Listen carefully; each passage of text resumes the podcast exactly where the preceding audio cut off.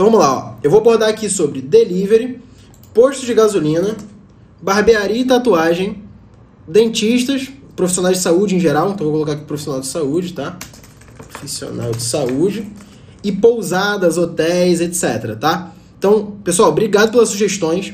Eu vou pegar essas sugestões agora e eu quero falar sobre como que você, primeiro, é, conversa com um cliente desse, tá? Alguns, algumas formas de abordagem que eu faria, por exemplo, e como que você basicamente consegue também pensar numa estratégia para esses negócios, porque o Facebook Ads ele às vezes é nebuloso para quem não trabalha com internet, não vende online, pensa que às vezes o, o tráfego pode não servir, falou tipo, cara, isso aí não é pro meu negócio, não vai servir para um dentista, não vai servir para um médico, não vai servir para um posto de gasolina e serve, tá? Se você usar da forma certa, você vai ver que tem total potencial. Tá, muita gente falou de automóvel, vou falar concessionária também, vou incluir aqui. Galera do automóvel, segura o coração. Botei concessionária ele também. Então vamos lá, vamos começar pelo delivery, pessoal. Pra galera que trabalha com delivery, tá? Primeira coisa que você. Primeiro ponto, abordagem de cliente quando você vai falar com delivery. Você, eu já brinquei várias vezes aqui com vocês, aquela brincadeira da live do controle, de pegar o controle aqui ligar pro cliente. E, cara, essa abordagem, tá? Essa abordagem, marketing político, me dá até arrepio, Edson. Deus me livre. Faço não, velho. Dá dinheiro, tá? Mas eu não pego cliente político nem que me pague um milhão por cliente. Não pego. É, mas bora lá.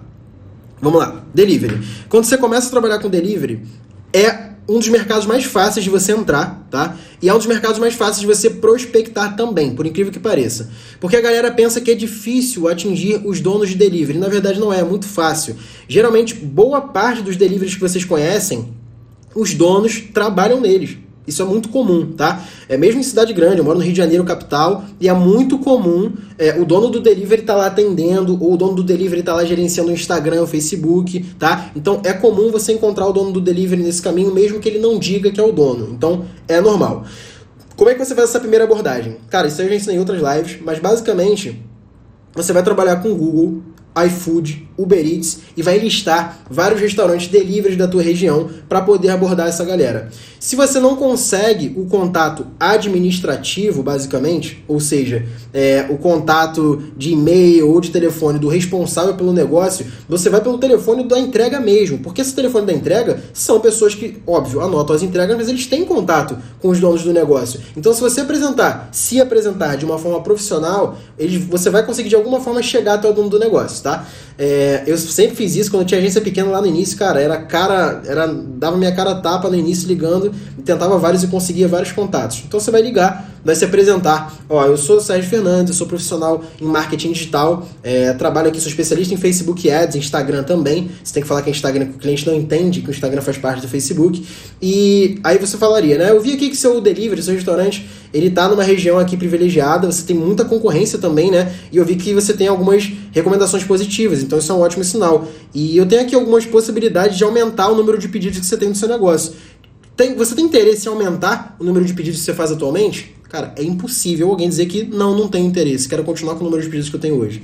Se o cara disser isso é porque ele quer, não quer ouvir nada, e beleza, acabou, fala, então tá bom, obrigado, e boa tarde, boa noite, e tchau. Tá tudo bem, tá? Agora, se eu falar assim, você tem interesse em aumentar o número de pedidos que você faz aí é, no seu negócio? Tenho.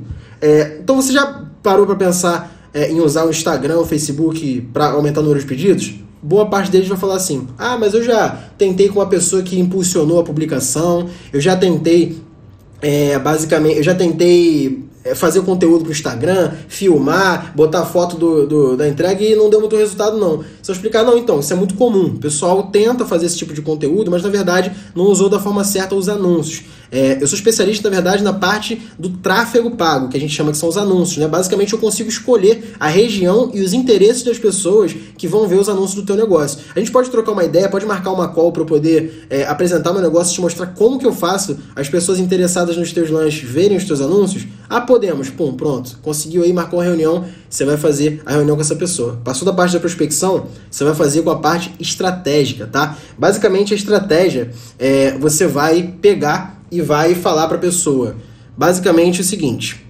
como que primeira coisa, quanto que você vai cobrar? Isso aí é a dificuldade de todo mundo, tá? E quanto que você cobra por um negócio? Quando você vai cobrar por um negócio, você tem que saber primeiro o ticket médio do produto ou do serviço que está sendo vendido, tá?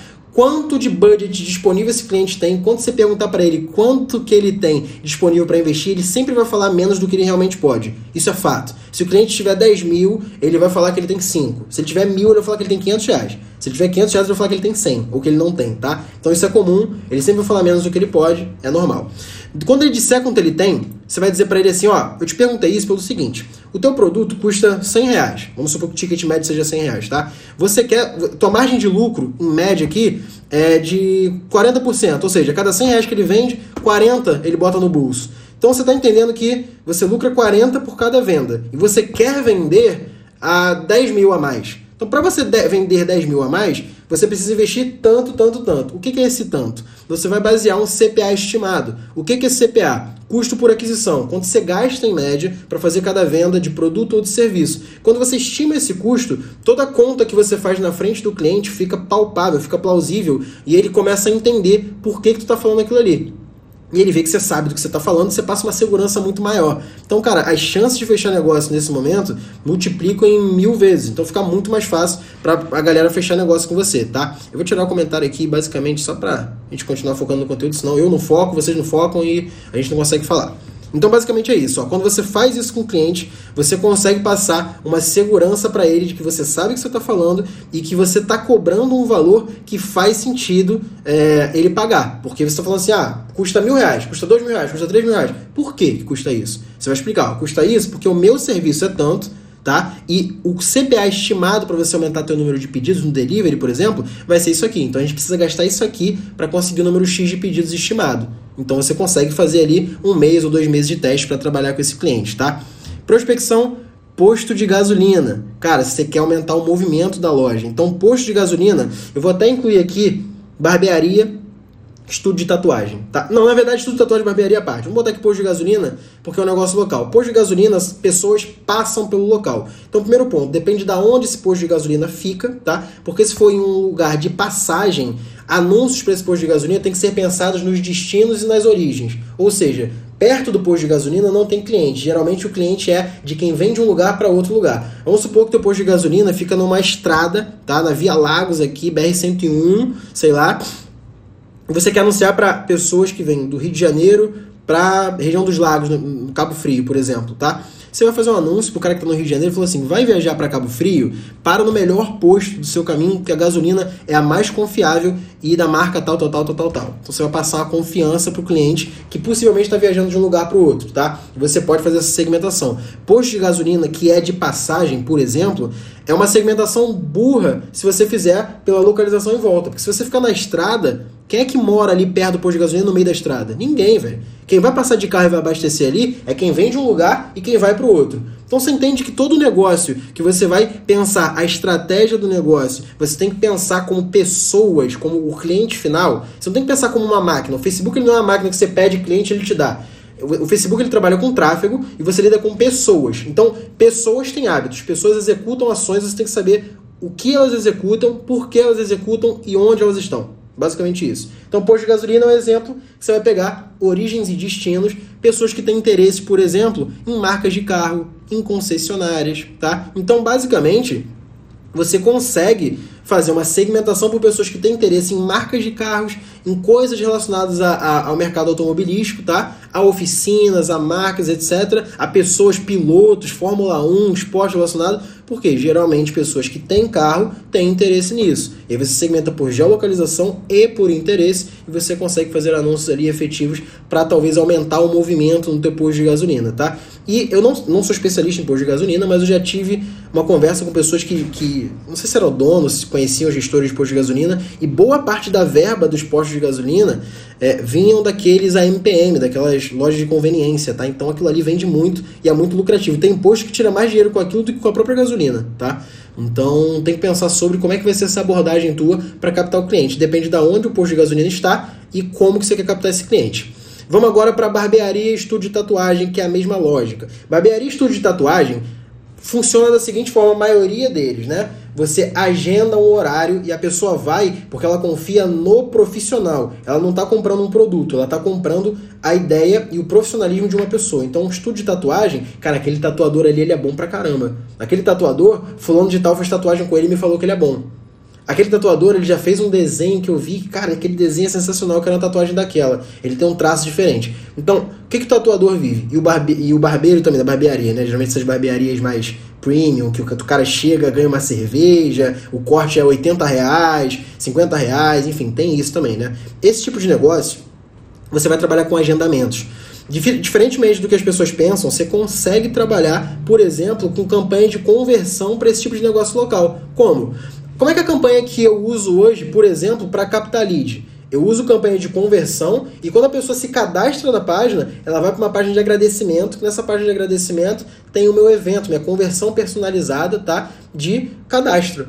E como que eu faria isso para uma barbearia, para um estúdio de tatuagem? Lembra que a gente falou que a gente trabalha com agendamentos? Primeiro de tudo, você tem que ter uma boa landing page dependendo do tipo de negócio, sua landing page tem que quebrar as objeções do cliente e tem que mostrar o que ele quer ver. O que a pessoa quer ver no estúdio de tatuagem? Quer ver pessoas que já foram tatuadas, quer ver tatuagens bem feitas e bonitas, né? Pra ele ver, cara, isso aqui tá parecido com o que eu quero fazer, esse traço aqui é bonito, esse cara aqui é realmente bom. Pessoas falando bem, o local limpo, tá? Falando que as tintas que os tatuadores usam são de qualidade, são importadas, tem todo um cuidado, é, tem pomada anestésica para pessoa que sente dor, não sentir muita dor, o local é climatizado. Então, tipo, você tem que passar o que o cliente quer. No estúdio de tatuagem, o cliente quer isso. Barbearia, o que, que o cliente quer? Depende. Você está falando de uma barbearia daquelas mais premium, o que, que o cliente quer? Ele quer um tratamento diferente, ele quer ver como é que as pessoas estão vestidas, como é que é a qualidade da cerveja que ele vai beber quando chegar lá, que ele vai ganhar de cortesia, o, as pessoas que frequentam, a localização, tá? Os cortes que já foram feitos principalmente. Então você tem que mostrar o que o cliente quer. E quando o cliente gosta do que ele quer,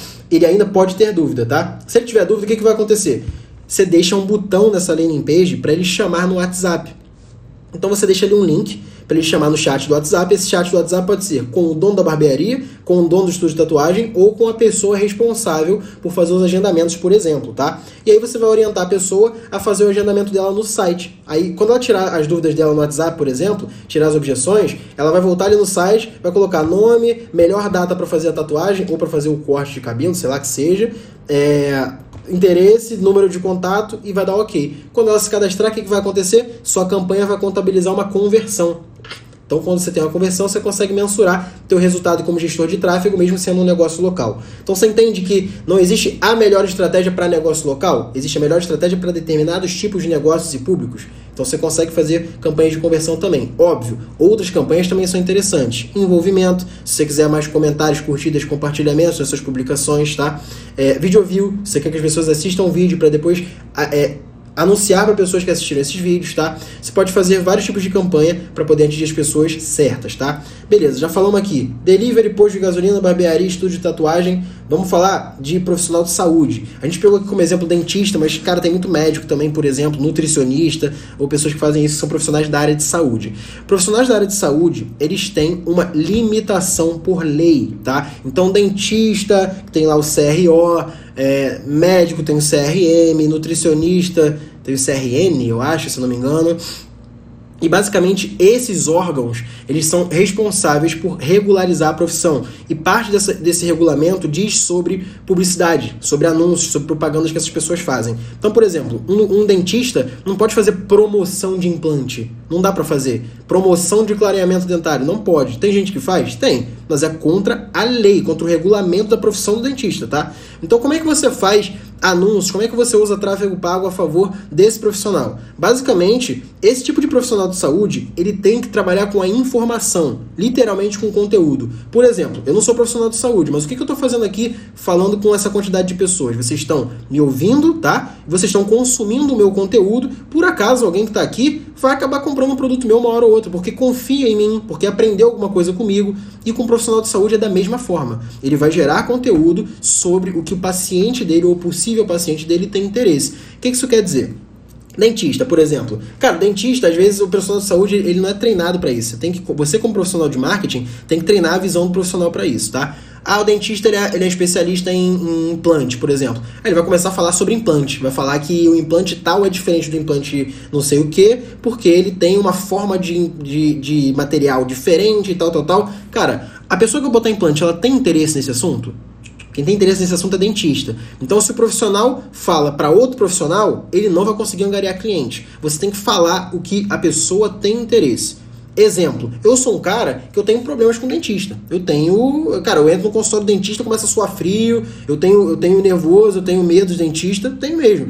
Como é que, por exemplo, eu extraí o siso agora? Por que, que eu escolhi o dentista que eu escolhi para extrair o siso? Porque ele é um dos poucos no Rio de Janeiro que faz o tipo de sedação lá com óxido nitroso, que é com gás que você fica semi-sedado e tal. Por quê? Para pessoas ansiosas ele é o melhor. Mas por que, que eu escolhi ele? Porque eu li conteúdo sobre e eu vi que ele era bom naquilo e que ele fazia bem aquilo. Se ele não fizesse isso, provavelmente eu teria escolhido outro. Por que, que eu vou num médico? Ah, eu quero ir num dermatologista, sei lá, quero ir num dermatologista, tá?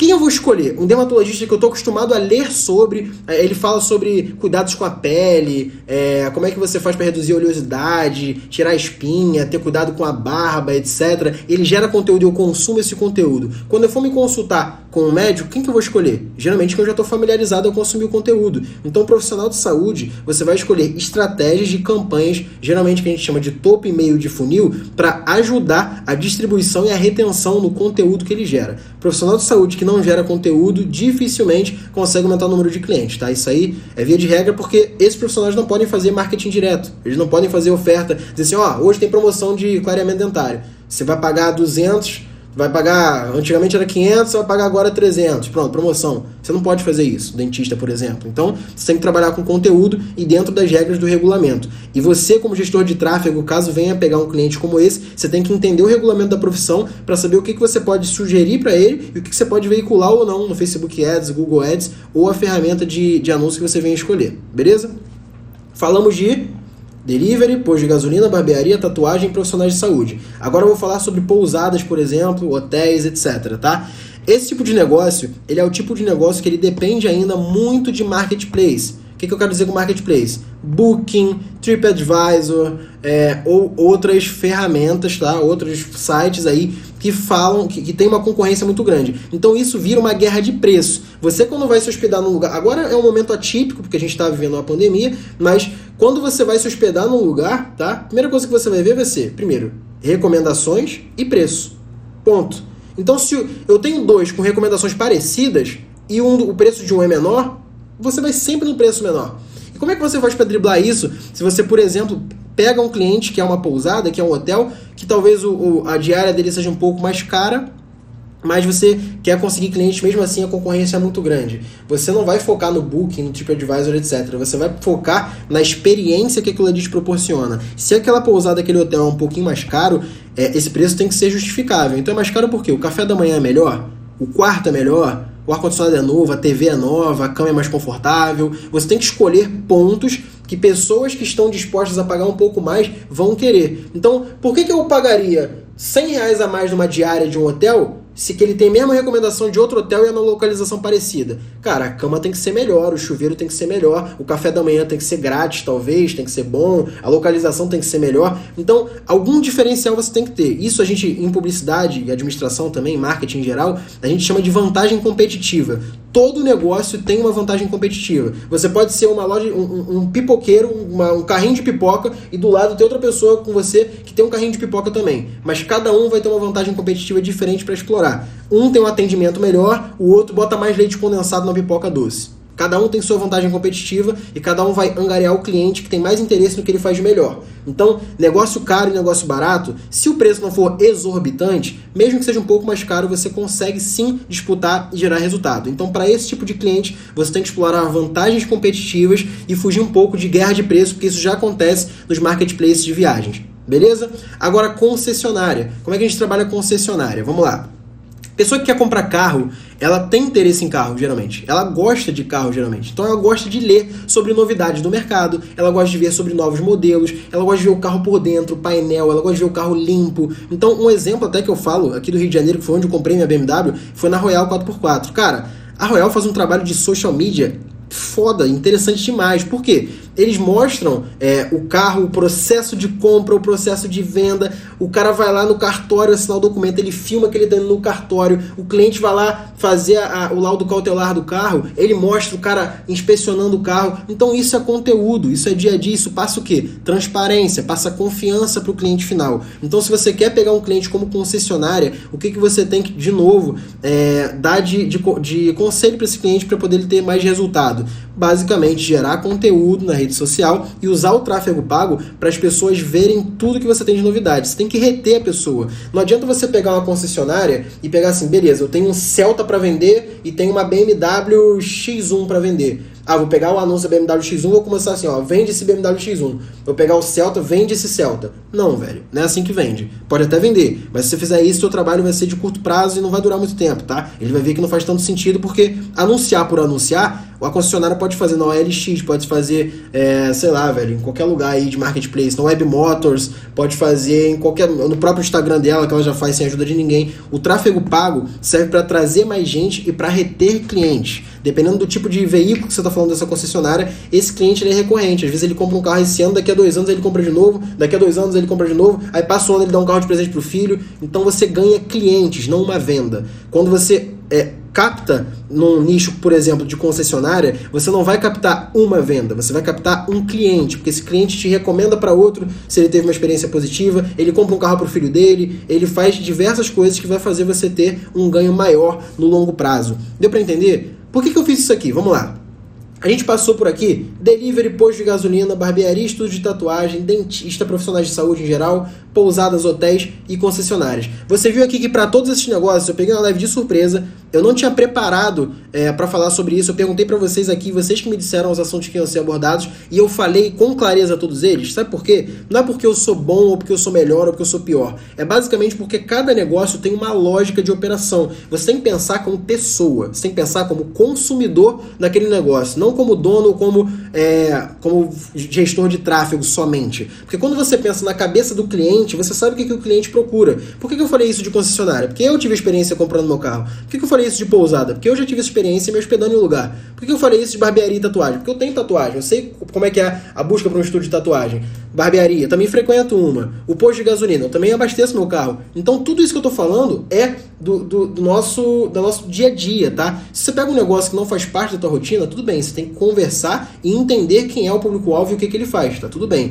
Mas agora, negócios locais geralmente fazem parte da nossa rotina, fazem parte do nosso dia a dia. Então a gente sabe como é que é frequentado, como que é consumido, como que é escolhido um produto ou um serviço quando é um negócio local. Então dessa forma fica mais fácil você pensar numa estratégia para esse tipo de negócio e mostrar para o cliente com transparência o que, que você quer gerar de resultado para ele e como que você quer gerar resultado para ele. Nenhum cliente fecha negócio com um gestor de tráfego se não vê um caminho claro e que faz total sentido para ele poder gerar resultado. Se você não explica, não mostra como você vai fazer cada coisa, o cliente não confia em você e acaba não fechando o negócio. Beleza? Eu vou abrir os comentários agora aqui um pouquinho para ver as dúvidas de vocês, tá?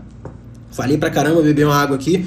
A questão dos criativos, quem faz? São vocês ou são os clientes? Cara, criativos são os anúncios, a parte visual. Geralmente o gestor de tráfego, que é o responsável pelos anúncios no Facebook, no Google, não são as pessoas que são profissionais de design. Mas no início, basicamente, é, você tem que ser responsável por, por entregar o máximo de solução para o cliente. O cliente não quer que você seja mais um problema. Eu falei até isso em outro conteúdo. Quando você aborda um cliente, ele concorda com o teu trabalho e basicamente ele quer é, ele quer ser atendido por você, você dá o ok, quando ele assina o um contrato com você, você fala para ele assim, ó, agora você tem que contratar um designer também.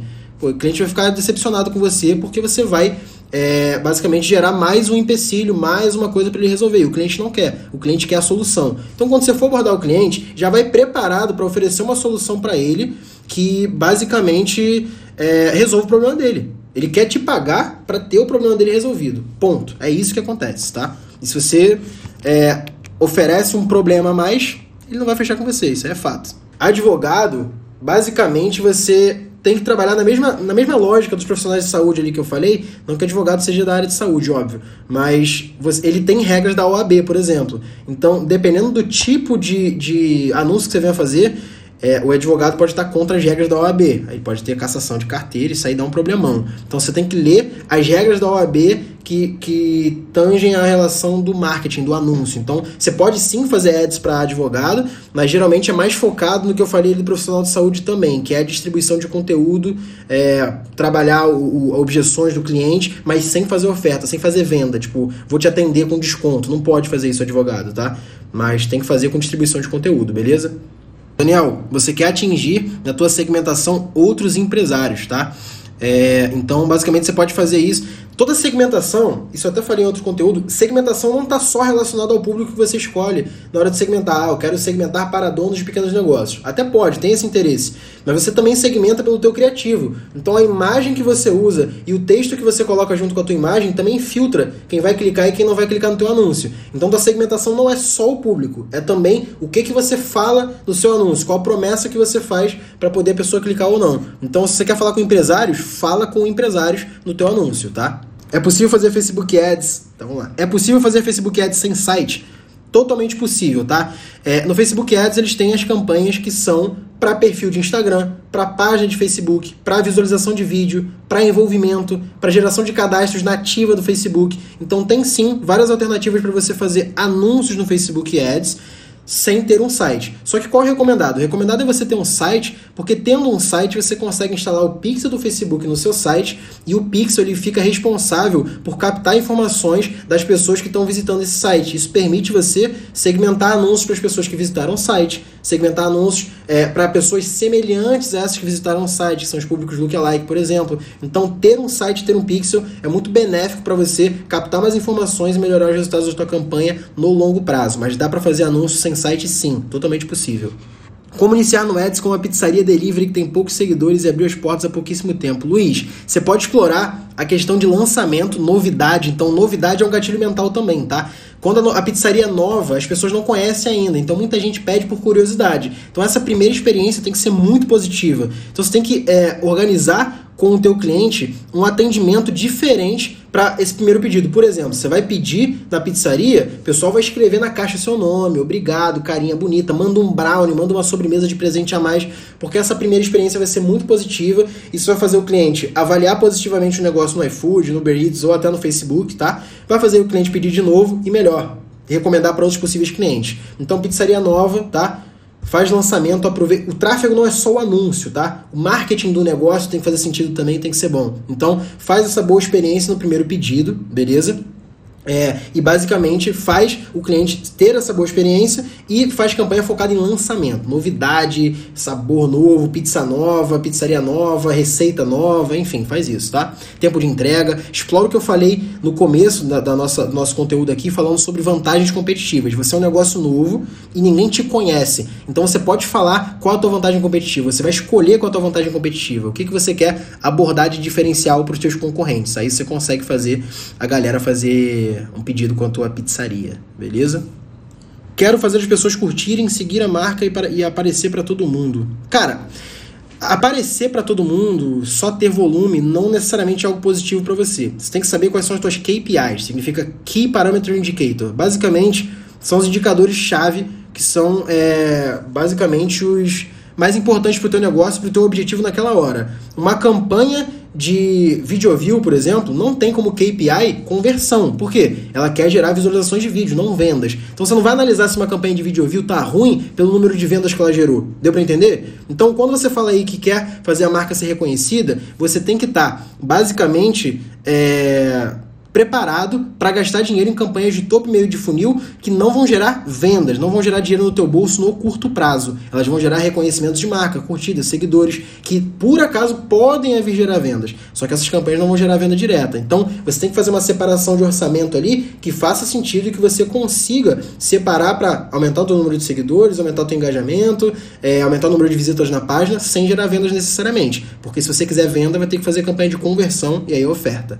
Daniel, hoje estou gerindo seis contas de clientes. Quantas você gerencia e qual o número que você julga ideal? Cara, hoje eu tenho a minha própria empresa, então o Mago do Marketing é uma das minhas empresas, é um dos projetos que eu próprio atendo e a minha equipe também. Hoje eu tenho seis funcionários, sete pessoas na equipe, mais ou menos, e digo mais ou menos porque alguns são freela, tá? Mas são seis, seis funcionários em média.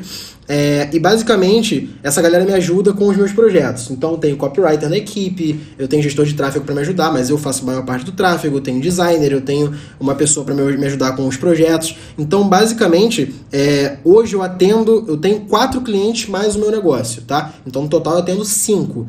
Não tem número ideal. Eu hoje, eu digo, eu prefiro ter poucos clientes que me pagam muito bem e eu tenho uma relação muito próxima do que um monte de cliente que me paga menos e eu não consigo dar atenção direito. Então, eu prefiro ter menos clientes que me pagam bem e eu consigo fazer call com eles toda semana, consigo meter a mão nas campanhas, nas campanhas deles junto. Então, tudo isso para mim faz mais sentido. Mas se você é gestor de tráfego iniciante, não tem nada de errado em você ter um número maior de clientes, mesmo que eles paguem pouco, tá? Tá tudo bem você ter 10, 15 clientes que te paguem, sei lá, 400, 500 reais cada um. Tá de boa também. Se você consegue dar conta e entregar resultado dessa forma, pode seguir assim que tá ótimo. Na hora de fechar o contrato, é interessante fazer um período gratuito? Gusta, é, eu não faço período gratuito, nunca fiz. É, o que eu posso fazer é, por exemplo, hoje eu cobro um valor do cliente. Vamos dar um exemplo aqui. Eu cobro 10 mil mensal e 10% do que eu gero de resultado, tá? É, eu falo assim, nos dois primeiros meses você não precisa me pagar a porcentagem, paga só o fixo. Ou então, nos dois primeiros meses o fixo, ao invés de 10, vai ser 5. Aí, se você gostar do trabalho, a gente chega no valor final e assina o contrato. Então, às vezes eu faço no primeiro e segundo mês sem assinar o contrato, mas óbvio, só começa o trabalho depois do primeiro pagamento e aí, sendo um bom resultado, a gente chega no valor que foi conversado anteriormente, fecha o contrato bonitinho ali. Mas hoje eu me dou liberdade de fazer isso porque, cara, é o que eu falei, eu atendo poucos clientes, esses poucos clientes são clientes grandes, que têm um capital bom, que são empresas consolidadas.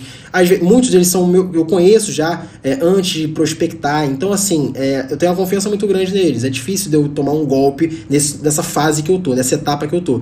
É possível, mas é improvável com as pessoas que eu lido. Então, se você lida com muitos clientes, está prospectando gente que você não conhece, eu não recomendo você fazer trabalho gratuito para receber depois, começar antes do cliente pagar ou não fazer contrato, tá? Você pode até não fazer contrato, mas só começa depois do primeiro pagamento. Estipula essa regra para você evitar dor de cabeça, porque eu já tive vários, vários empecilhos assim. Quando eu tava começando, tinha agência pequena, que eu tomei de calote, cara. Já me deu bastante dor de cabeça. Tem muita gente que não paga. Estamos em final de mês, afeta as conversões? Benito, deixa eu te avisar. Então, como é que eu vou falar isso? Hoje é dia primeiro, irmão. Estamos no começo de mês. Tá começando julho aí. Mas vou responder a tua pergunta. É, final de mês, realmente alguns tipos de negócio tem uma queda de, de vendas sim, porque no Brasil é muito comum, né? O pagamento, CLT principalmente, recebe no quinto, quinto dia útil do mês. Então tende o quinto dia útil do mês a ter mais vendas, tá? A começar, voltar a ter mais vendas porque as pessoas estão com dinheiro de novo, tá? Mas não, não, não quer dizer que no fim do mês o teu resultado vai ser ruim. Não necessariamente, velho. É, só que quando você trabalha com, com e-commerce, por exemplo, o teu cliente ele tem um perfil que ele é SLT ou que ele é assalariado, geralmente, pode ser que no fim do mês seja um pouquinho mais difícil. Às vezes o cliente está esperando o cartão virar, é, às vezes o cliente está sem dinheiro, não recebeu ainda, está esperando receber o salário, etc, entendeu? Meu primeiro cliente, porra, Pedrão, tu pegou teu primeiro cliente, não tá no MGT ainda, tu tá dando mole demais. Aí já era, filho. Aí tu tá no caminho errado. Vem pro caminho da, da luz, velho. Tem que seguir a luz aí, ó. Pegou teu cliente, velho Bora pra MGT, mano. Qual é, Pedrão?